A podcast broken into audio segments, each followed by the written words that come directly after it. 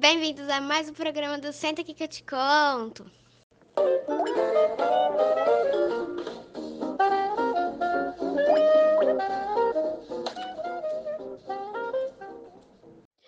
Olá, meus queridos ouvintes! Tudo bem com vocês? Aqui quem fala é a Giovana Lucena.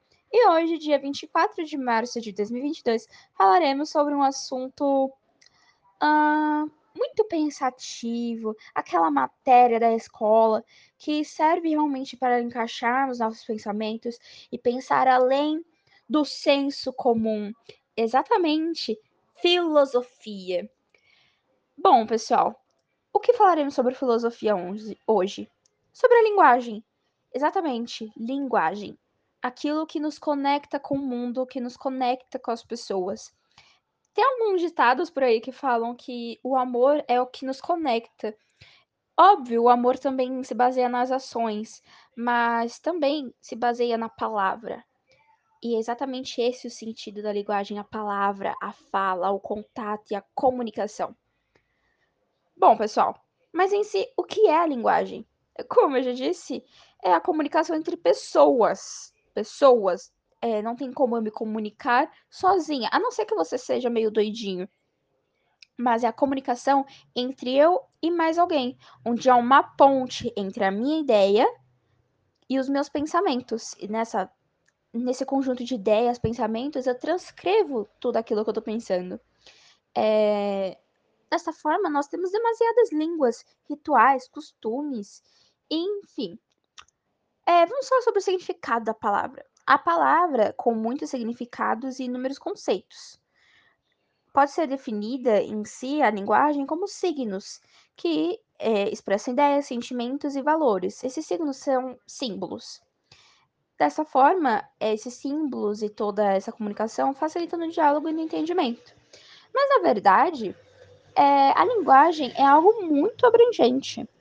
Nós temos tipos de linguagem, muitos tipos, na verdade. Vou citar algum, alguns para vocês, mas eu ficaria aqui o dia inteiro se fosse o caso, para falar todos. O mais comum que temos, obviamente, é a linguagem verbal. É exatamente essa linguagem que eu estou usando para falar com vocês onde eu formo palavras, na verdade, sendo escritas ou faladas, é... e a gente se usa para comunicar. Pensando nesse sentido de nós, humanos, usamos, é, a gente tem que ver, pensar por um lado, de que todos os seres usam algum meio é, da linguagem. Óbvio. Por exemplo, macacos não falam, é, insetos não falam, fazem barulhos. Mas, por exemplo, é, um pássaro, quando ele quer chegar perto de uma fêmea, ele tem aquela famosa dança de acasalamento que muitas vezes nós vemos nos filmes. É, quando um avestruz, oh, perdão, o pavão, quando ele quer se mostrar para a fêmea, ele abre as suas asas e mostra, enfim, é uma linguagem ali que ele está querendo dizer. É, dos animais em si, eles têm, de certa forma, um meio de se comunicar, um meio de tentar dizer, entre aspas, o que estão sentindo. Por exemplo, se você tem um cachorro em casa, quando você chega em casa, seu cachorro fica todo animado. Ali ele está mostrando alegria com seus gestos. Quando ele fica. Quando você briga com ele, ele abaixa a orelha, fica todo manso. É, ali ele está mostrando que ele está de certa forma, arrependido. Então, todos os seres usam, de certa forma, a linguagem. É, continuando com os tipos, também temos a linguagem de Libras, onde aqui no Brasil é conhecida como língua brasileira dos sinais, e é oficial para a comunidade surda brasileira, onde nós, onde essas pessoas usam os gestos é, que eles fazem com as mãos e o visual, que obviamente eles olham para o que a pessoa está fazendo com as mãos, mas também as expressões que as pessoas fazem ajudam muito a entender o contexto. Temos a linguagem não verbal, que normalmente vemos em placas, imagens, é, com recursos não visuais. Por exemplo, as placas de trânsito que vemos direto. Não está escrito exatamente o que é para você fazer, mas você acaba sabendo, é, com conhecimento prévio, claramente. Temos a linguagem artificial, que é a linguagem usada pelos computadores. Através desse podcast que vocês estão ouvindo, tem toda uma programação, todos os logaritmos, enfim. Essas sim são as linguagens dos computadores.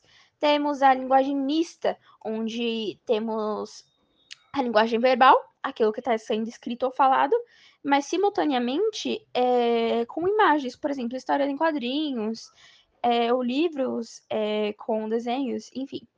Temos também uma linguagem secundária, que são mais usados como signos e representações. Por exemplo, a linguagem artística, onde temos, obviamente, diversos tipos de arte, como, por exemplo, cinema, teatro, música. Isso também é um tipo de linguagem.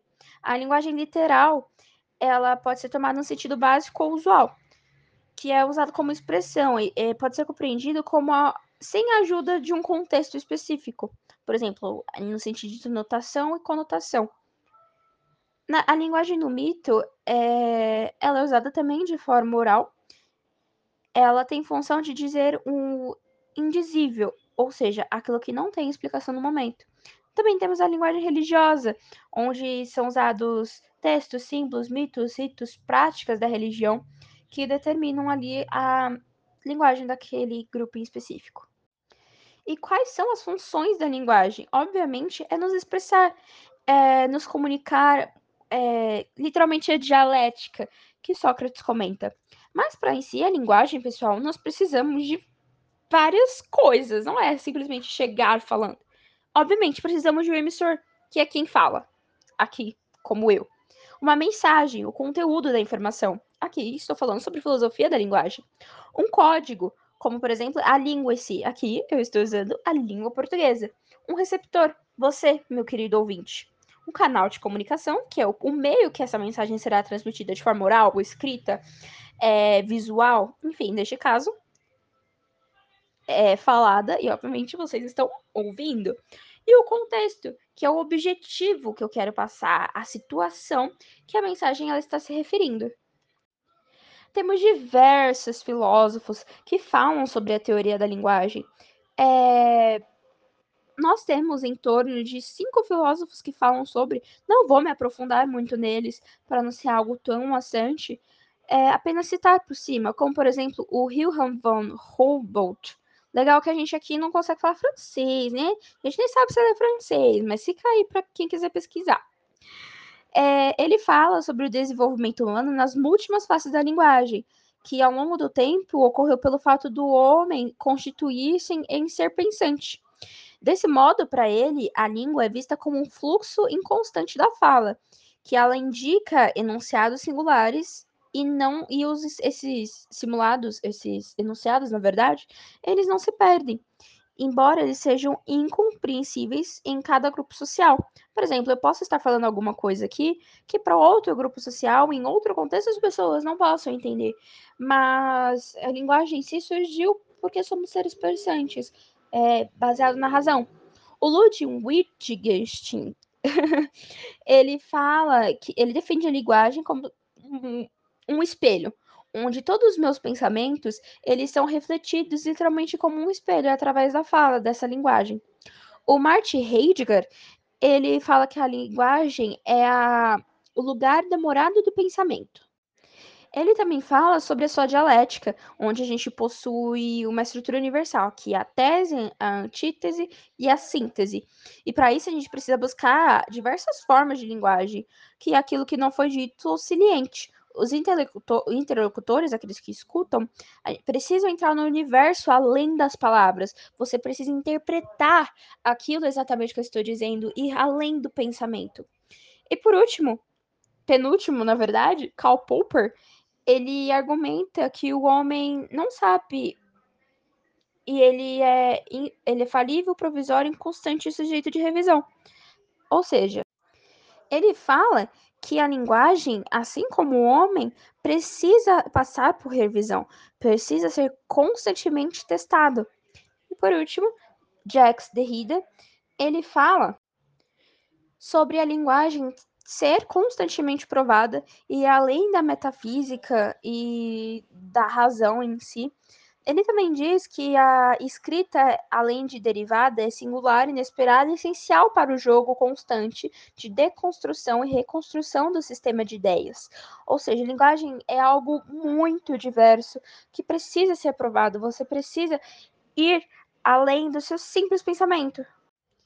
E é isso, pessoal. Foi um podcast bem curtinho, bem simples, bem raso, porque em si, se formos aprofundar na linguagem, temos que entender todo um contexto, desde por que eu estou falando, o que eu quero passar, é, a, o que eu estou falando cabe a todos os grupos. Uh, por isso que a linguagem é muito diversa, por isso que existem tipos de linguagem.